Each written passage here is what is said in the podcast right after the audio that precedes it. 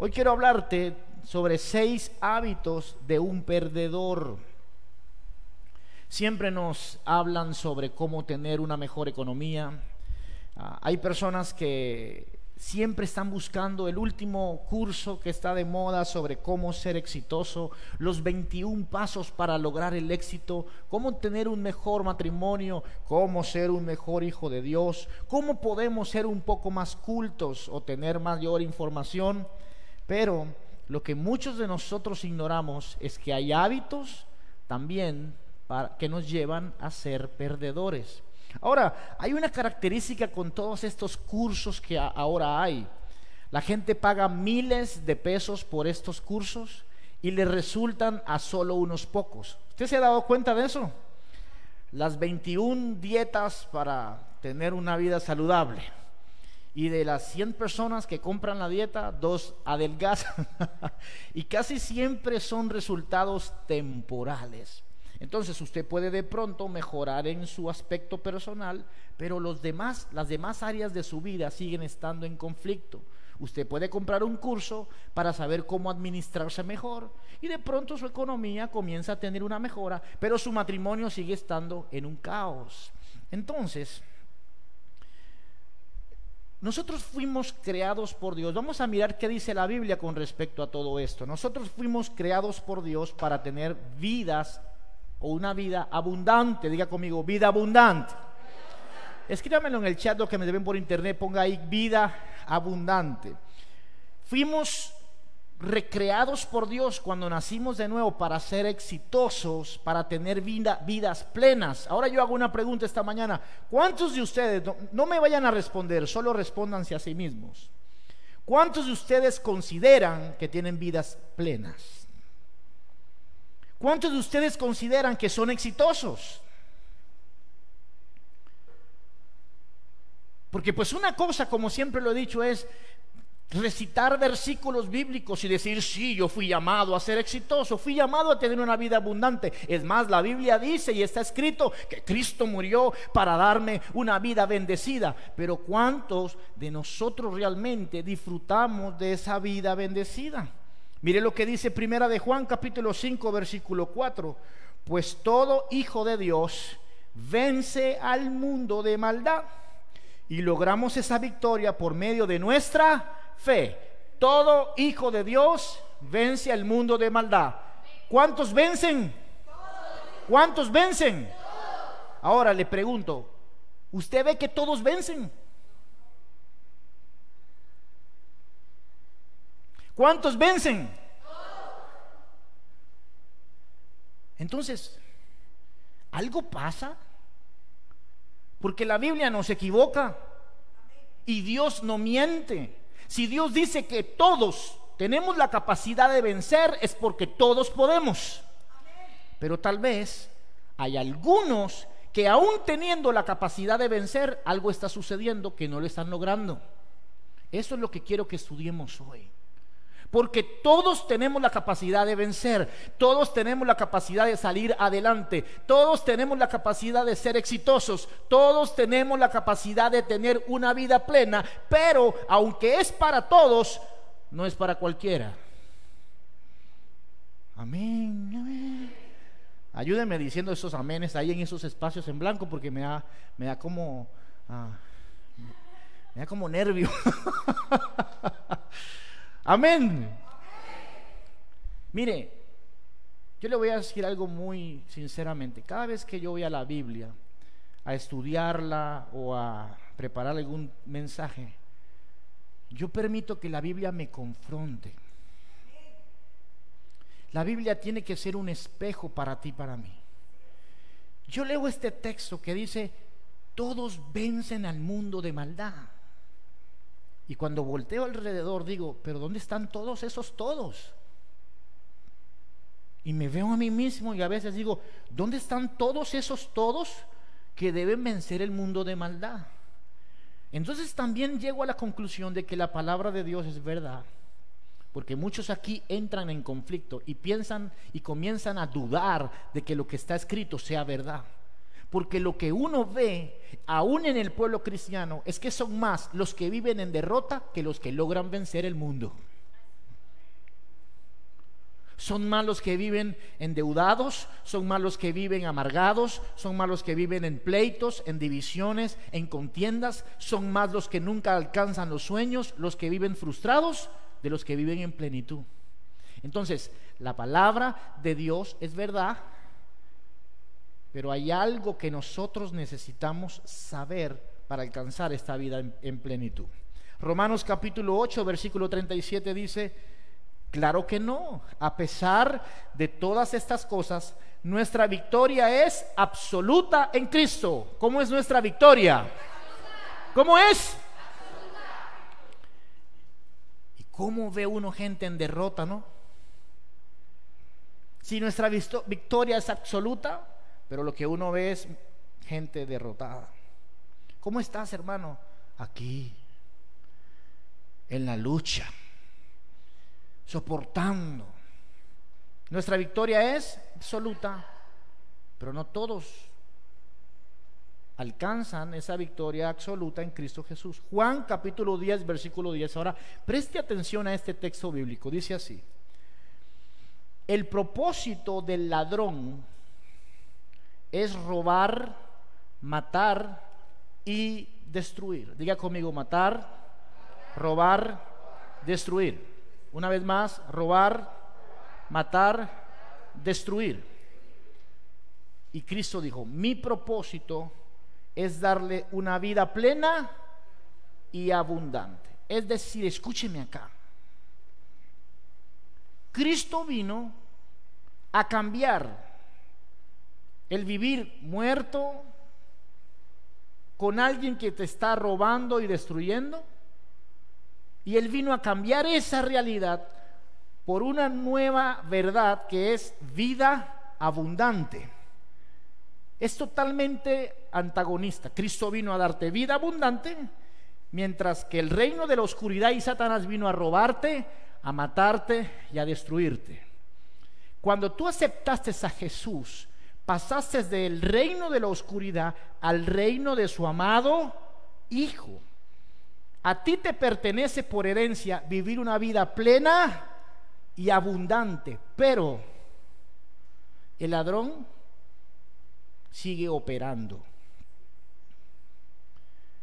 Este ladrón que habla la palabra, Satanás y todo su ejército y todos sus demonios siguen operando para impedir que lo que te pertenece por herencia, que es la vida abundante, tú la puedas disfrutar. Entonces, ¿por qué muchos no lo logran? Porque yo estoy convencido de esto. Todo hijo de Dios que llega a la iglesia y a los pies de Cristo con una vida rota, tiene que haber crecimiento. Tiene que haber un cambio. No va a ser automático porque esto es algo progresivo. Pero el que vino, el que vino con cargas, tiene que aprender a soltarlas. El que llega inmaduro tiene que madurar. El que llega con dudas tiene que afirmarse en la fe. Toda persona que tuvo un encuentro con Jesús hubo una transformación. Los mismos discípulos. El mismo Pedro era un hombre bastante difícil y luego usted lo ve como predica la palabra y como es capaz de morir por su Señor. Entonces, tiene que haber una transformación, tiene que ocurrir algo en las personas que son salvas. ¿Cómo sabemos que somos salvos?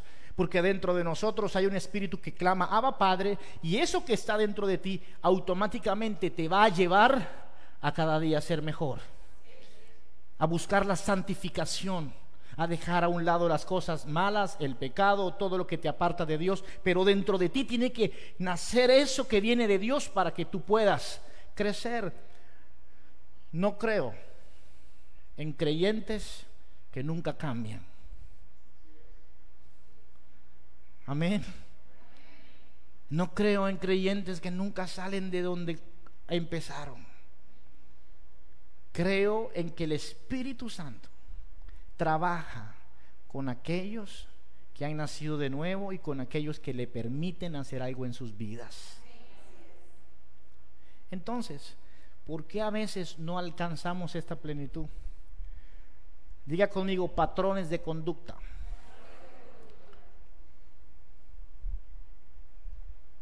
Hay conductas o hábitos aprendidos desde nuestra infancia. Y hoy quiero que me escuchen muy bien, porque hoy estoy enseñando la palabra. Patrones de conducta, hábitos adquiridos que manifestamos hoy y que muchas veces ni siquiera sabemos de dónde vienen. Tal vez los adquirimos en nuestra crianza, tal vez fue consecuencia de la influencia de nuestros padres o nuestro entorno o nuestros maestros o nuestros abuelos.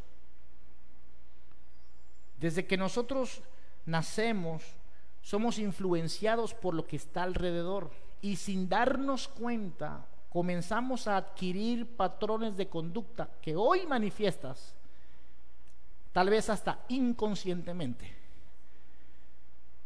Y lo practicas tal vez inconscientemente porque un día lo adquiriste, tal vez en la niñez. Por ejemplo, yo duermo del lado izquierdo de la cama. ¿Por qué? No sé. Pero no puedo dormir en el derecho. ¿Sí me explico? ¿De dónde adquirí ese hábito? No lo sé. Pues no, eh, no es un hábito malo, pero sí existen hábitos que tú y yo adquirimos en, la temporada de crecimiento que son dañinos y que te están impidiendo disfrutar la vida abundante que Dios te ha dado. Entonces, son esas cosas que hacemos y no sabes por qué. ¿Usted ha visto a la gente amargada? ¿Sí? Ninguno ha visto un amargado. ¿Sí? Yo estoy viendo un pocotón hoy. No me, ni me responden cuando les pregunto, no. ¿Se ha visto gente amargada? Ni ellos saben por qué. Pero tal vez usted va y conoce a su mamá o a la abuela. No, a la abuela no, a la mamá de ella. Y es igual. ¿Usted conoce gente violenta? son violentos porque nacieron en un barrio de violencia, donde no jugaban con carritos, sino con cuchillos. Y tú te dices, pero ¿por qué este es violento? Porque el entorno lo hizo violento. ¿Usted conoce gente que todo el tiempo están pidiendo para salir adelante?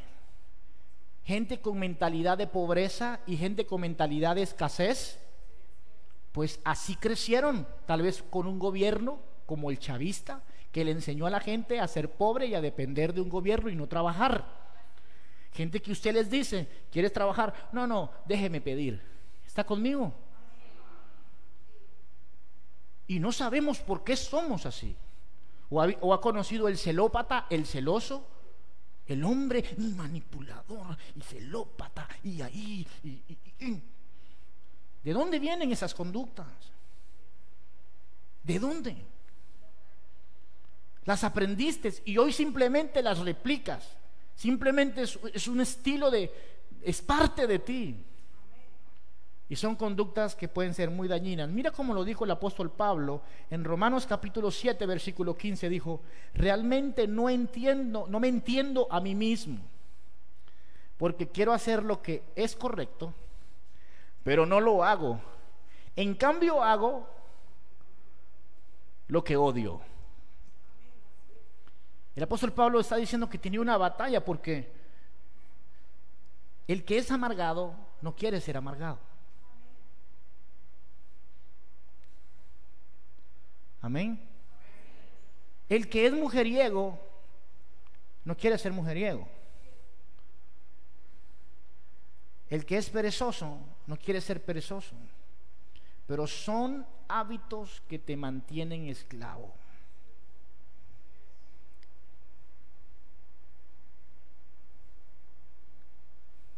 Hay muchos hábitos que son inofensivos, pero hay muchos otros que están destruyendo tu vida.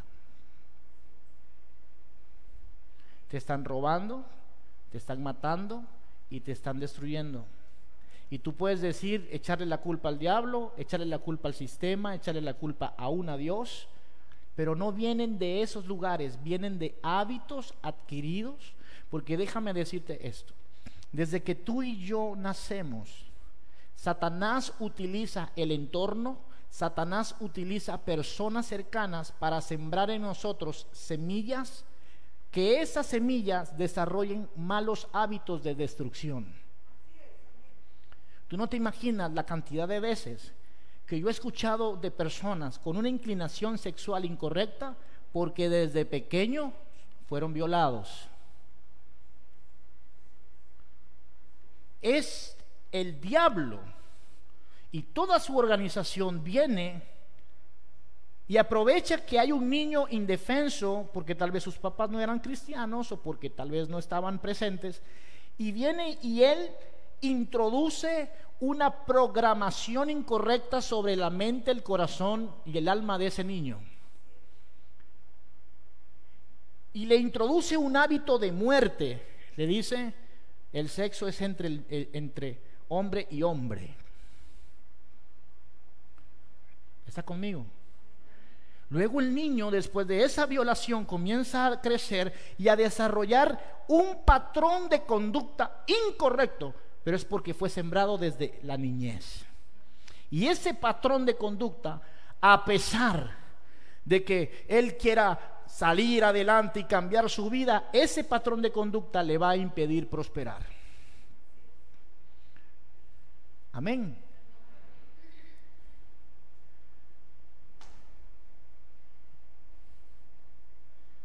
Satanás desde que nacemos está detrás de nosotros para meternos hábitos de perdedores.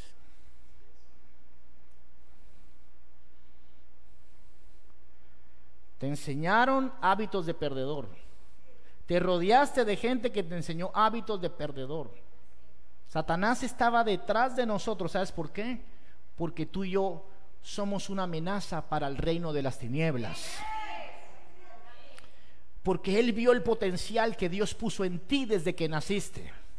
Entonces, antes de que tú te vuelvas grande en Dios, Él se aseguró de venir y a través de un tío, de un primo, de un maestro, de una pareja, sembró en ti hábitos de muerte.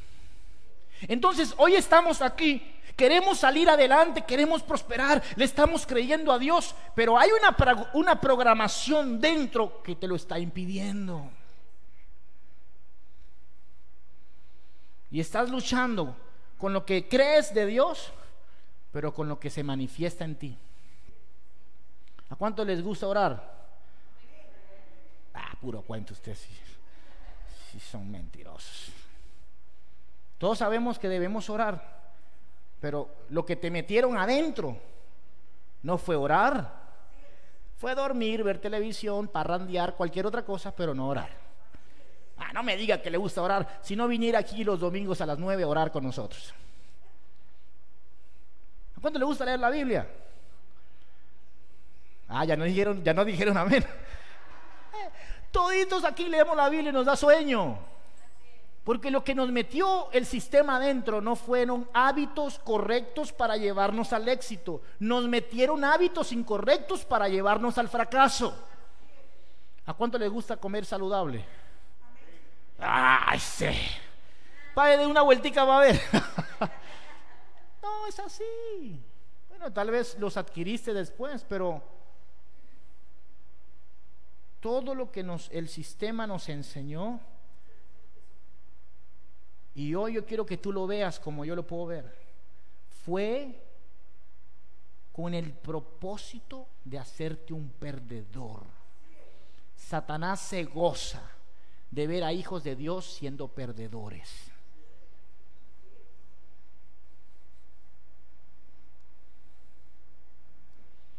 Los hábitos que practicamos, que vinieron del sistema y que vinieron del diablo, mira, no, te matan, te destruyen y te roban.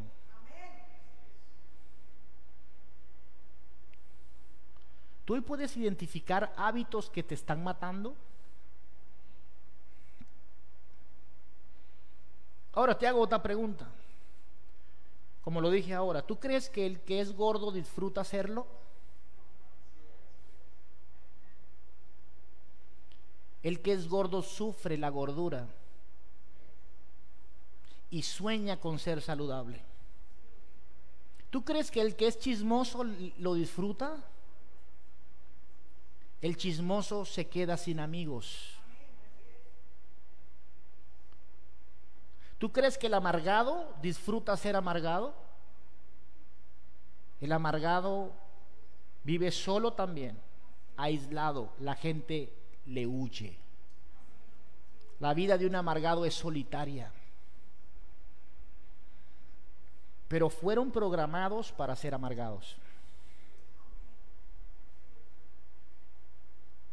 Cuando yo veo un amargado, yo digo, este fue programado para ser amargado. Y cuando tú ves a ese amargado que abre su corazón, lo primero que dice es, soy solo, nadie quiere estar conmigo, la gente no me quiere, la gente no me habla, todos me odian. Por supuesto, pues si eres amargado, ¿qué quieres? Pero luchan con algo que es una conducta normal para ellos, pero que les hace daño. El que es gordo sufre del corazón, sufre de, artritis, sufre del azúcar, sufre de dolor de rodillas, no cabe en el autobús, no cabe en el avión, no cabe en la iglesia. Todo. ¿Usted cree que se disfruta ser gordo? No. Pero hay patrones que metieron adentro que nos están dañando, robando, destruyendo, enfermando, dividiendo. Entonces,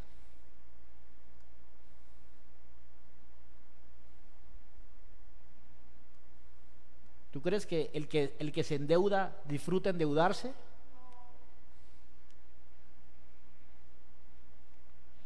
Que cada vez que te llega el cheque a último de mes, ay, qué rico, no me quedó nada.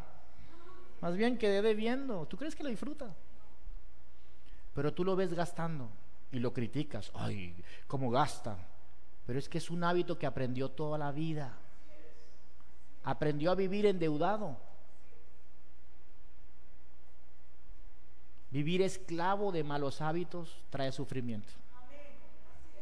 Pero Cristo nos liberó de la maldición. Cristo nos hizo libres de los malos hábitos. Por eso dice su palabra que Él vino a darnos vida y vida en abundancia. Ahora, es importante que yo aprenda a identificar esos malos hábitos que me están dañando. Ahora escucha esto, mira. Los malos hábitos, yo sé que tú ahí el Señor te está ayudando a identificarlos. Hoy te voy a hablar únicamente de seis que yo considero que son los más peligrosos, pero pueden haber muchos. Pero mira, los malos hábitos pueden ser tu peor enemigo porque casi siempre los, los malos hábitos van en contra de tus sueños. ¿Cuántos tienen aquí sueños y metas por alcanzar? Bueno, entonces, casi siempre tendrás un sueño y Satanás va a haber implantado un hábito contrario. Por ejemplo, yo quiero ser pastor, pero no te gusta orar ni leer la Biblia.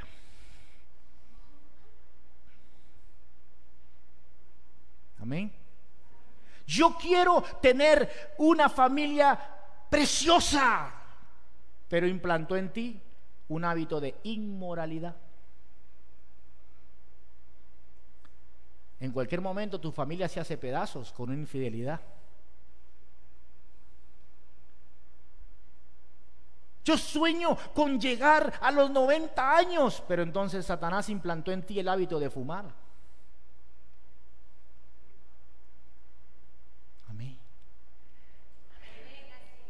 yo sueño con ver a mis hijos ir al altar y graduarse. Pero entonces Satanás implantó en ti el mal hábito de comer cochino frito, marrano frito con aceite y todo. Tus sueños se pueden volver en tus peores pesadillas porque se vuelven inalcanzables por un mal hábito. ¿Tienes el sueño de ser exitoso y tener muchas riquezas para bendecir a los tuyos y bendecir el reino de Dios. Pero Satanás se encargó de implantar en ti el hábito de endeudarte. o el hábito de mala administración. Entonces la gente comienza a crecer insatisfecha. Porque todos los sueños que Dios puso en ti se vuelven pesadillas porque tus hábitos no te permiten alcanzarlo. Mira, yo me he sentado con personas que me han dicho cosas como estas. Ay, usted toca el piano. Sí, sí, sí, yo toco el piano. Pues, ay, yo siempre quise estudiar piano. Ay, pero es que yo soy tan malo como para sentarme 20 minutos a practicar. Uy, no. Siempre soñaron con, pero el mal hábito no me lo permitió. ¿Está acá? Que no nos pase a nosotros llegar a los 80, 90 años y decir un día, soñaba con. Dios te dio el potencial, te dio la capacidad de tu poder vencer esos malos hábitos que fueron implantados en ti y reemplazarlos por hábitos buenos que te lleven a la victoria. Esto no es algo mágico, esto no, no, es que yo llego a la iglesia hoy siendo pobre y mañana soy rico, no es así. Cuando naces de nuevo, eres rico en Cristo Jesús, en lo, espiritual. Ahora esas riquezas tienen que venir. Pero debe haber alguien que se ponga aquí en la brecha a, a, entender de que son los hábitos correctos los que me van a ayudar a alcanzar la meta de poder prosperar. O sea, queremos venir aquí que todo sea algo, algo mágico. Entonces yo vengo a la iglesia, entonces ya, yo llevo un mes en la iglesia y no prospero. Porque si, ¿cómo vas a prosperar si dentro de ti sigue operando el mismo sistema de gastar más, de endeudarte más, de no administrar? No sembrar, no diezmo, no ofrendo, no ayudo a nadie. En estos días hablaba con el pastor Adolfo y le decía, mira, eh, eh, eh, qué importante es diezmar, qué importante es, dar. Usted le decía, hay una familia que está en necesidad, pero no diezman. Entonces me dijo, por eso están en necesidad. Por eso están en necesidad. Nunca saldrán de allí, porque es la semilla la que te permite progresar. Pero dentro de ti hay un sistema que dice, eso es mentira. Hay un sistema dentro en tu mente. El sistema de, este mundo te implantó la semilla de que los pastores se roban el diezmo y usted sabe, mentira. ¿Para qué? Para que usted simplemente nunca prospere. Satanás te quiere ver pobre, cada vez más pobre y arruinado. Porque sabes que Dios dice en su palabra, pruébenme en esto. Si yo no abriré las ventanas de los cielos hasta que sobreabunde. La gente que prospera en Dios es la gente que cree que la semilla tiene poder para prosperar. Pero el sistema te dice, no, no, no, no, no, no. Amén. Dentro de ti hay un sistema que siempre te dirá lo contrario a lo que dice Dios. Por eso dice la palabra, el, espíritu está dispuesto, pero la carne, ese sistema que está dentro, se va a oponer. Entonces el apóstol Pablo lo dice en segunda de Corintios capítulo 10 versículo 5, le dice a la iglesia de Corintios, le dice esto, destruimos todo obstáculo de arrogancia que impide que la gente conozca a Dios capturamos los pensamientos rebeldes y enseñamos a las personas a obedecer a Cristo. Y una vez que ustedes lleguen a ser totalmente obedientes, castigaremos a todo el que siga en desobediencia. Entonces, dentro hay hábitos de perdedor. Todos los que estamos aquí tenemos hábitos de perdedor dentro. Lo voy a repetir para que usted diga, así es y se convenza que a nadie le gusta que le digan eso, ¿no? A todos nos gusta venir a la iglesia y que le digamos, usted es un ganador. Oh, aleluya, oh, sí.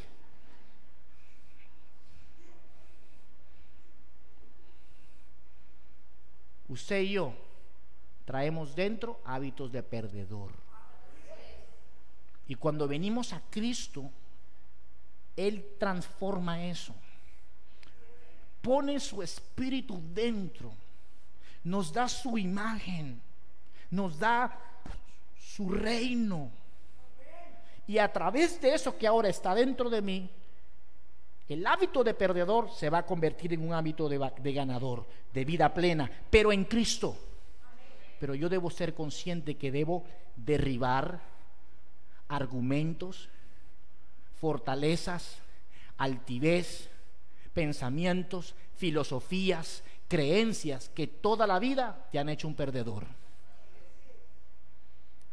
¿Cuántas tonterías tú y yo creemos que nunca te han prosperado y hasta el sol de hoy las sigues defendiendo a capa y espada?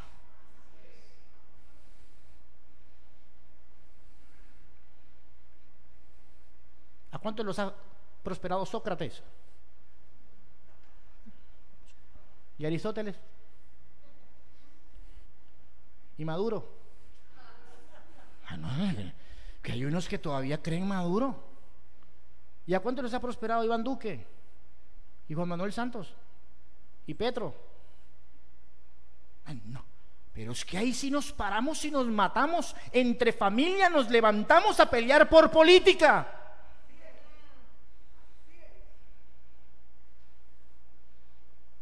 Pero ¿por qué no usamos ese mismo brillo para levantarnos a creer en contra de todo lo que el diablo me enseñó que no me permite prosperar? Con la misma capacidad de pararme y decir, me enseñaron a ser inmoral, me enseñaron a tener sexo con cualquiera, me enseñaron a ser una persona cochina y sucia en lo sexual, pero tu palabra dice que ese hábito me llevará a la ruina. Entonces yo me voy a levantar a creer lo que tu palabra dice y voy a ser consciente que ese hábito debo cambiarlo.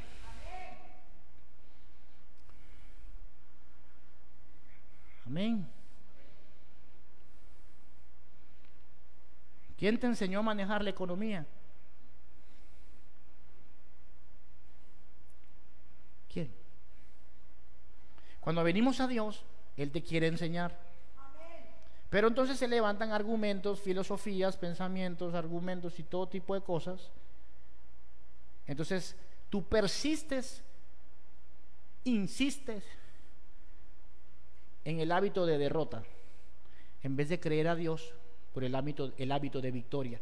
La Biblia está llena de pasajes donde Dios promete prosperar y proveer a su pueblo. Y yo no sé usted, pero yo estoy aquí porque le creo a ese Dios. Si no, no estaría aquí. O sea, yo no estoy jugando a la iglesia ni al cristianismo. Vamos allá a cantar a la alabaré. No, Señor. Si estamos aquí es porque creemos lo que dice la Biblia. Entonces, esos hábitos deben ser reemplazados por buenos hábitos que nos lleven a la victoria. Amén. Entonces, Salmos 60, 12 dice, con la ayuda de Dios haremos cosas poderosas, haremos proezas. Pero para yo lograr una proeza, tengo que tener hábitos que me lleven a esa proeza. Entonces, mira, te voy a colocar un ejemplo de esto que te estoy diciendo, porque Jesús vino al mundo a reprogramar a las personas. Jesucristo dice, si usted ha leído el sermón del monte Mateo 5, 6 y 7, ¿verdad? Usted se, dará cuenta que el, el primer sermón del Señor Jesucristo, Él dijo en muchas oportunidades, escucharon que fue dicho, más ahora yo os digo. Te voy a colocar un ejemplo. Mateo 5:21 dice, han oído que nuestros antepasados dijeron lo siguiente, no asesinen ni cometan asesinato, pero yo digo, aun si te enojas con alguien, quedarás sujeto a juicio. Entonces Jesucristo vino a desbaratar los malos hábitos que las personas habían adquirido por el sistema. Otra vez, otra, en otra oportunidad dijo, han escuchado ojo por ojo y diente por diente. Pero más ahora yo os digo, cualquiera que te diga que lleves esta carga, no, que te pida la capa, le das la capa y la túnica, creo que es algo así que dice, ¿recuerdan? Porque Él venía a reprogramar los malos hábitos o los malos aprendizajes.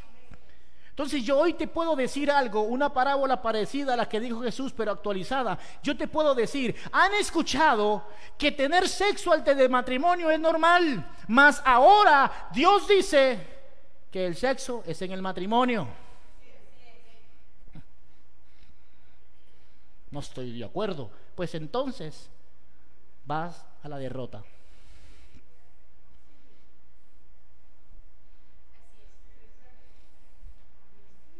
Tal vez hoy no la tengas, pero mañana la tendrás.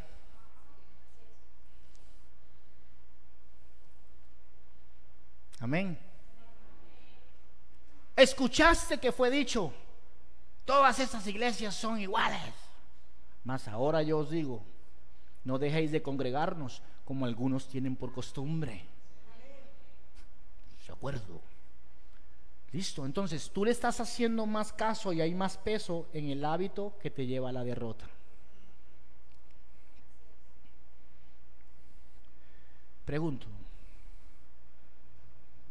¿tenemos hábitos de perdedores?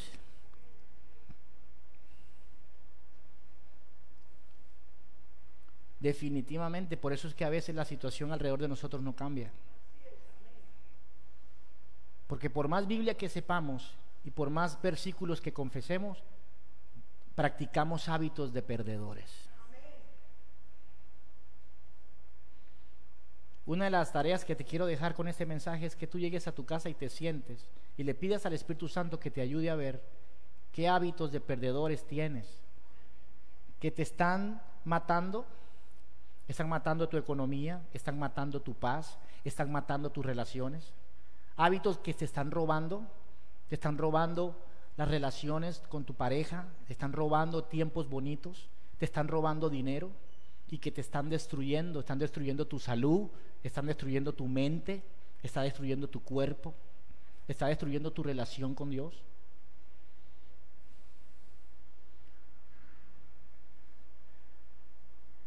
Amén. Uy, este silencio de hoy me gusta mucho. Todos están así. Si están así todos. Yo me he sentado a analizar mi vida. Uy, sí, Señor.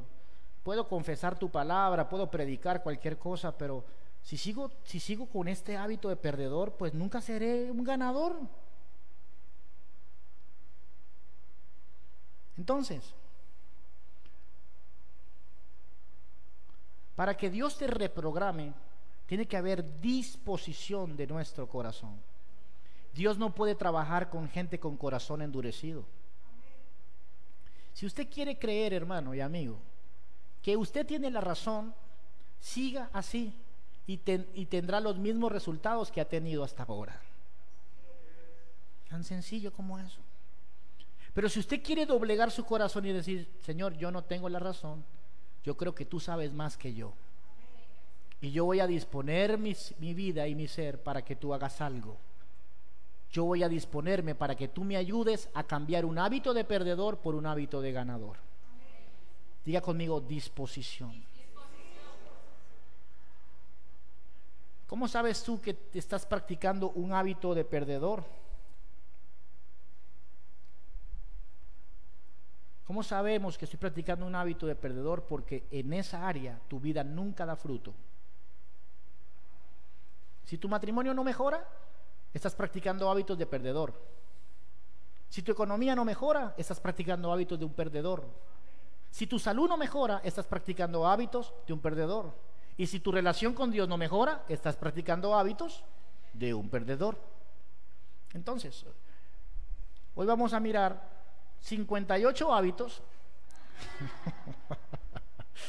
no, vamos a mirar unos 6 hábitos los peores hábitos, que yo considero los peores hábitos de un perdedor, y lo voy a poner en contraparte con el hábito que Dios quiere que se implante en tu vida. Amén.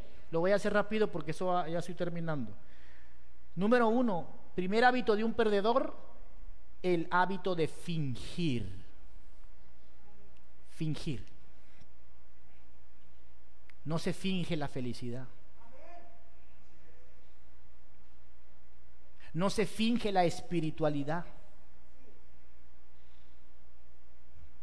Llevar vidas fingidas. es sinónimo a vivir en religiosidad. Tú sabes que Dios está buscando gente auténtica. Nacimos para equivocarnos, hermanos. La religión nos ha enseñado que tenemos que ser perfectos y no es así. Tenemos que ser personas correctas, pero no perfección. ¿Y sabes qué? Un perdedor siempre finge lo que no es. Aparento lo que no tengo, hablo lo que no practico. Tú no puedes fingir felicidad cuando estás destruido por dentro. Ahora tampoco es fingir tristeza y darle lástima a los demás. Estamos en un mundo donde todo es apariencia, pero donde qué difícil es encontrar gente genuina. Miles de predicadores se paran aquí a aparentar una vida perfecta. No puede ser así. Todos batallamos y luchamos con situaciones. Y Dios está buscando gente que abra su corazón y diga la verdad. Tú vienes a una iglesia no a fingir ser santo, sino a buscar ayuda. La iglesia es un hospital para enfermos. Por eso yo estoy aquí. Entonces llegamos a la iglesia y, y en vez de buscar ayuda, fingimos que todo está bien. Hermano, ¿y cómo está tu matrimonio? Buenísimo. ¿Y ese morado que tienes aquí? No me caí en la bicicleta. ¿Cómo vas a salir adelante así? ¿Cómo Dios va a enviar una persona que te ayude si tú no hablas con autenticidad? Las personas que logran cambiar y salir de los hábitos de derrota son aquellos que han venido y han hablado con sinceridad. A mí me han llegado muchachos que me han dicho, pastor, ¿sabe qué? Tengo un problema de homosexualidad, ayúdeme. Y digo, no hay problema, Trabajemos juntos. Porque aquí no estoy yo ni los líderes de esta iglesia estamos para juzgar a nadie. Estamos para ayudar al que abre el corazón. ¿Qué ha pasado? ¿Por qué la gente cerró su corazón? Porque en otros lugares abrieron el corazón y les dijeron, eh, tienes que sentarte en disciplina. Eso no funciona. Ayer me hicieron una pregunta en el culto de jóvenes. Para casarse, usted tiene, el requisito es bautizarse. Y yo, di, yo, yo pensaba, luego de, la respuesta que di, que fue buenísima, se lo perdió. En la iglesia nada puede ser requisito. Todo debe ser convicción. Porque los requisitos cualquiera los cumple, pero la convicción es algo que trae el Señor. Entonces, seamos gente genuina. El, Señor Jesucristo les dio duro a los hipócritas.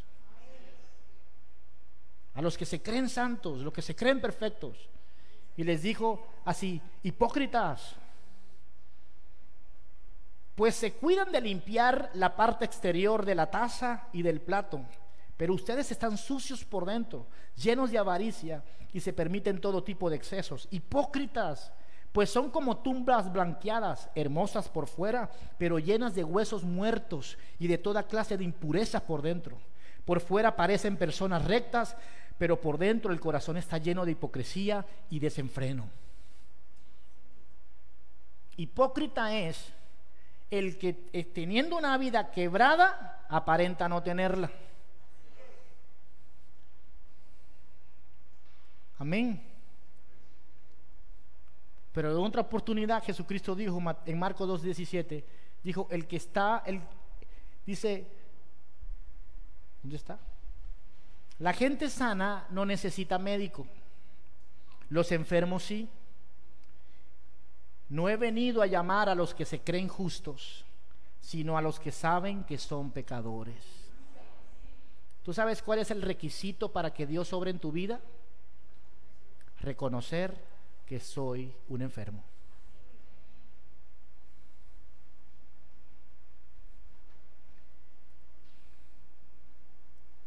Dios, ¿por qué no haces nada en mí? Porque tú crees que eres perfecto. Pero cuando tú dices, Señor, ¿sabes qué? Mi economía está en el piso porque tal vez está enferma mi economía. Tal vez mi matrimonio está mal porque soy un enfermo en esa área. Ayúdame. Se cumple esta palabra donde dice, yo he venido a ayudar, a salvar, a sanar a los que necesitan y a los que reconocen que lo necesitan. ¿Hay alguno aquí que necesite ser sanado por Dios? Deje el fingimiento. Eso tarde o temprano se cae. Esa fachada tarde o temprano se va. Por eso a mí no, me, no se me dificulta predicar aquí de mis realidades y de mis batallas, porque yo también las tengo. Y también voy y las llevo al Señor, porque fingir te hace llevar cargas pesadas y te hace ser un perdedor. La Biblia dice, hay tiempo para reír, hay tiempo para llorar. ¿Por qué si es tiempo de llorar te la pasas? No finjas. Llora si tienes que llorar y busca a alguien para llorar con él. Porque la Biblia dice, lloren con los que lloran y alegrense con los que se alegran. Amén. Segundo mal hábito de un perdedor, el hábito de quejarse. Todo el tiempo esas personas andan quejándose. Filipenses 2.14 dice, hagan todo sin quejarse y sin discutir. Hay gente que ha entendido este texto mal. Dice, hagan todo sin quejarse y sin discutir. Hay gente que hace todo quejándose y discutiendo. Y la Biblia dice, hagan todo sin, sin, sin esta losa, ¿hasta cuándo tengo que lavar la losa en esta casa? Estoy cansada de esto. Gloria a Dios que tiene losa, mujer. ¿Sabes que hay mujeres que no tienen losa, ni tienen cocina, ni tienen nada?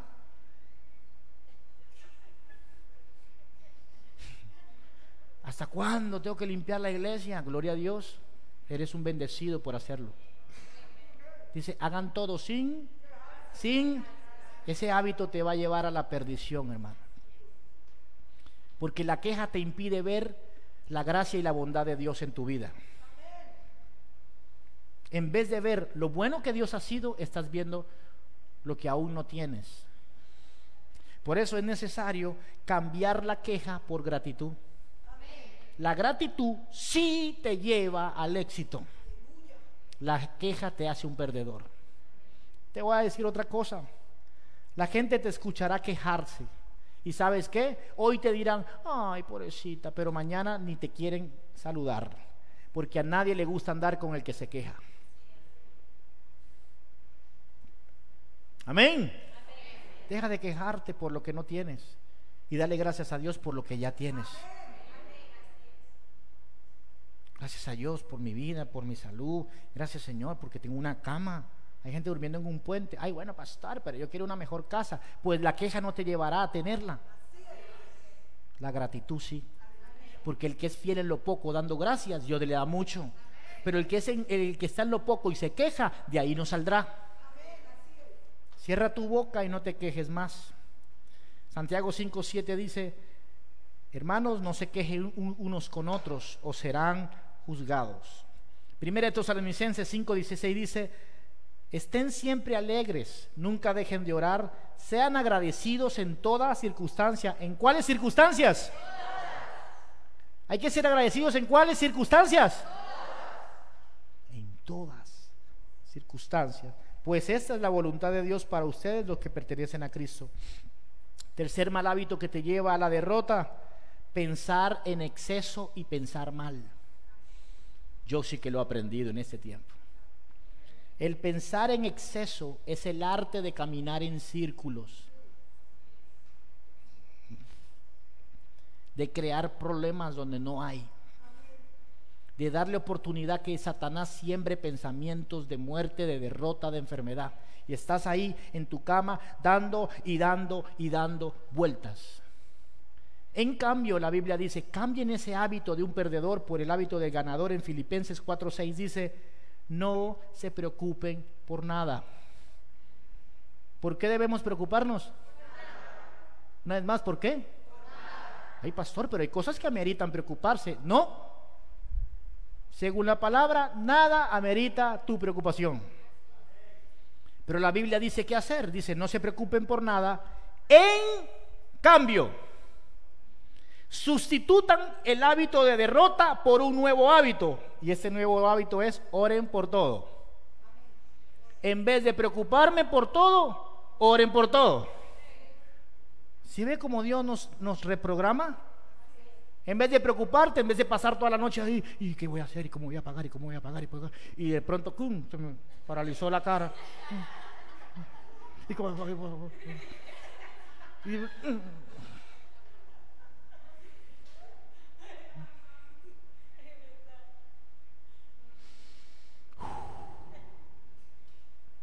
Este es un hábito de derrota. Voy a parar y voy a orar por... ¿Y sabes qué va a pasar? Mira, díganle a Dios lo que necesitan y, dar, y, y denle gracias por todo lo que Él ha hecho. ¿Tú te acuerdas cuando a mí en Bogotá se me paró la cara, Rumari? la mitad de la cara. Y yo estaba en alabanza y tenía que adorar. Hermano, buenos días, ¿cuánto levantan las manos? ¿Sí o no? ¿Te acuerdas? Preocupado. Pero ¿sabes qué? Una evidencia de la preocupación es la falta de oración. Cuando estamos muy preocupados es porque no estamos orando. ¿Tú quieres identificar a alguien que no ora?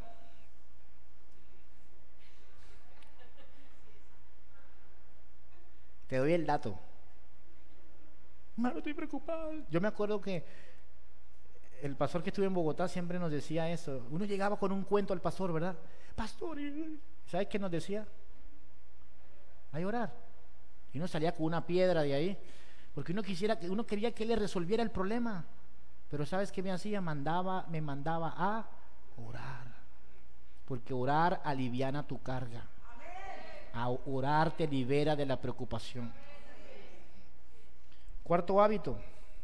El hábito del desorden te lleva a la derrota. Te hace un perdedor, el desorden.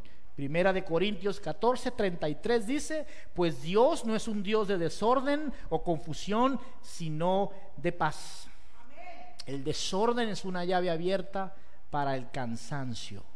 Donde hay desorden hay confusión, donde hay desorden hay cansancio, donde hay desorden hay división, hay pleitos. Una economía desordenada trae pobreza, una casa desordenada trae pleitos, un corazón desordenado trae consecuencias físicas. El desorden te lleva a ser un perdedor. Si tú enseñas a tus hijos a ser desordenados, les estás enseñando a ser perdedores. La, la, Biblia dice que debemos ser gente ordenada, porque donde hay desorden, ahí está el diablo. Una vida sexual desordenada, una vida emocional desordenada, una vida económica desordenada, una vida sentimental desordenada, una relación con Dios desordenada, eso te llevará a la derrota. Saca el desorden de tu vida. Quinto hábito, la envidia. Compararte con otros siempre. Andas viviendo la vida de otros en vez de disfrutar la tuya. Y la envidia es un síntoma de inmadurez. Dice Primera de Pedro 2, 1 dice, por lo tanto, desháganse de toda mala conducta, acaben con todo el engaño, la hipocresía, los celos y toda clase de comentarios hirientes como bebés recién nacidos deseen con ganas la leche espiritual para que crezcan. Vivir en celos, en envidia, rivalidades es en síntoma de inmadurez. Entonces, ¿qué dice el apóstol Pablo? Cambien la envidia por ocuparse de crecer por medio de la palabra. Un envidioso necesita palabra. Un envidioso necesita concentrar sus esfuerzos en crecer.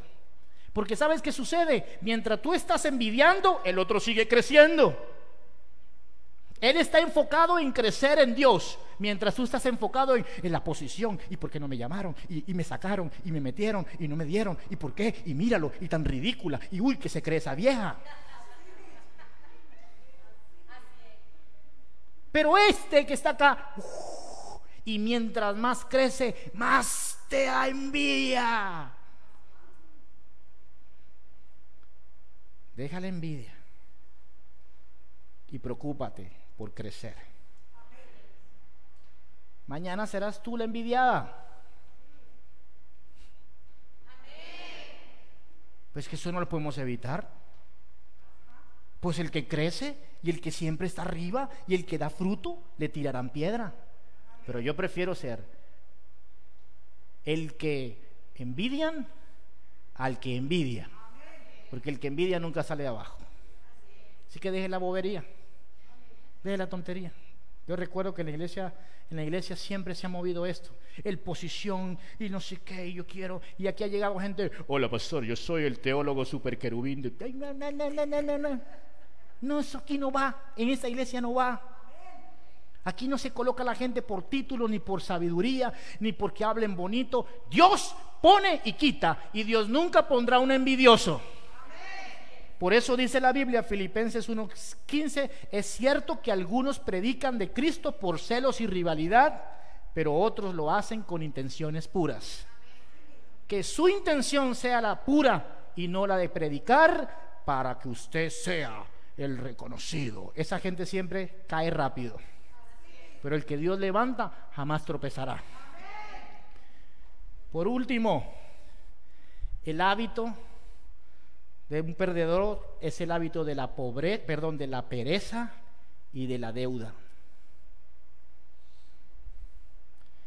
Romanos 13:8 dice, "No debatan, perdón, no deban nada a nadie, excepto el deber de amarse unos a otros." Y Proverbios 6:9 dice, "Pero tú, holgazán, ¿hasta cuándo seguirás durmiendo?" ¿Cuándo despertarás? ¿Un rato más de sueño? ¿Una breve siesta? ¿Un pequeño descanso cruzando los brazos?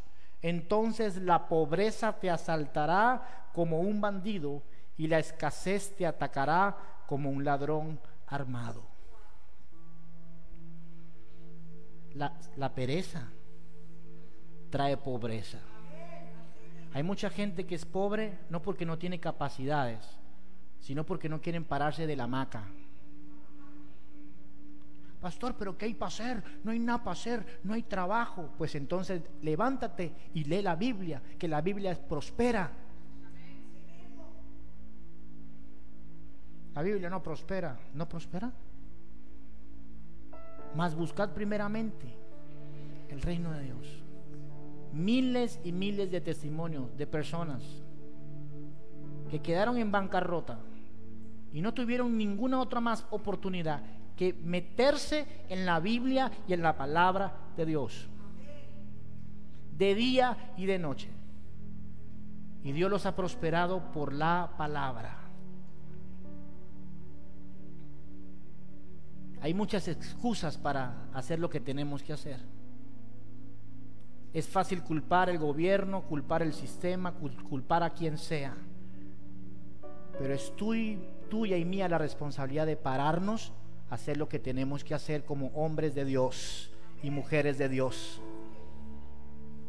Si estás sin trabajo, pues ¿cómo duermes hasta las 12, mijo? Párate y ora. Busca de Dios, lee la palabra, llena tu casa de alabanza, dile a Dios que guíe tu vida. Y cuando salgas a la calle, saldrás guiado por el Espíritu Santo. El Señor te dirá, métete aquí, métete por allá, mete la hoja de vida acá. Y en alguno de esas oportunidades, Dios abrirá una puerta para tu provisión.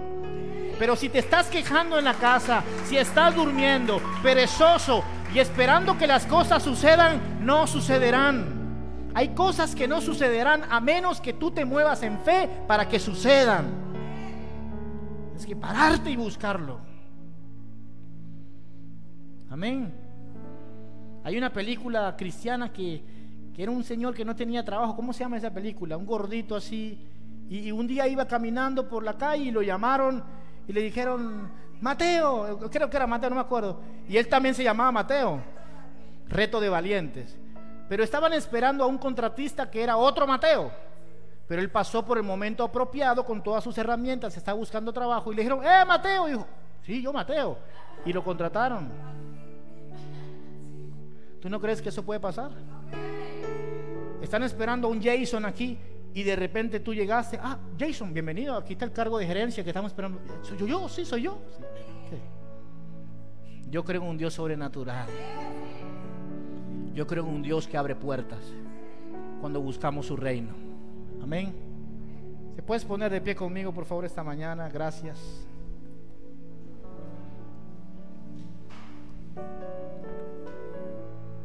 Ahora voy a leerte Oseas 4:6, porque después de estos seis hábitos de un perdedor, hay un hábito que lo sostiene a todos ellos. Seis hábitos de un perdedor, pero el fundamento de todo esto.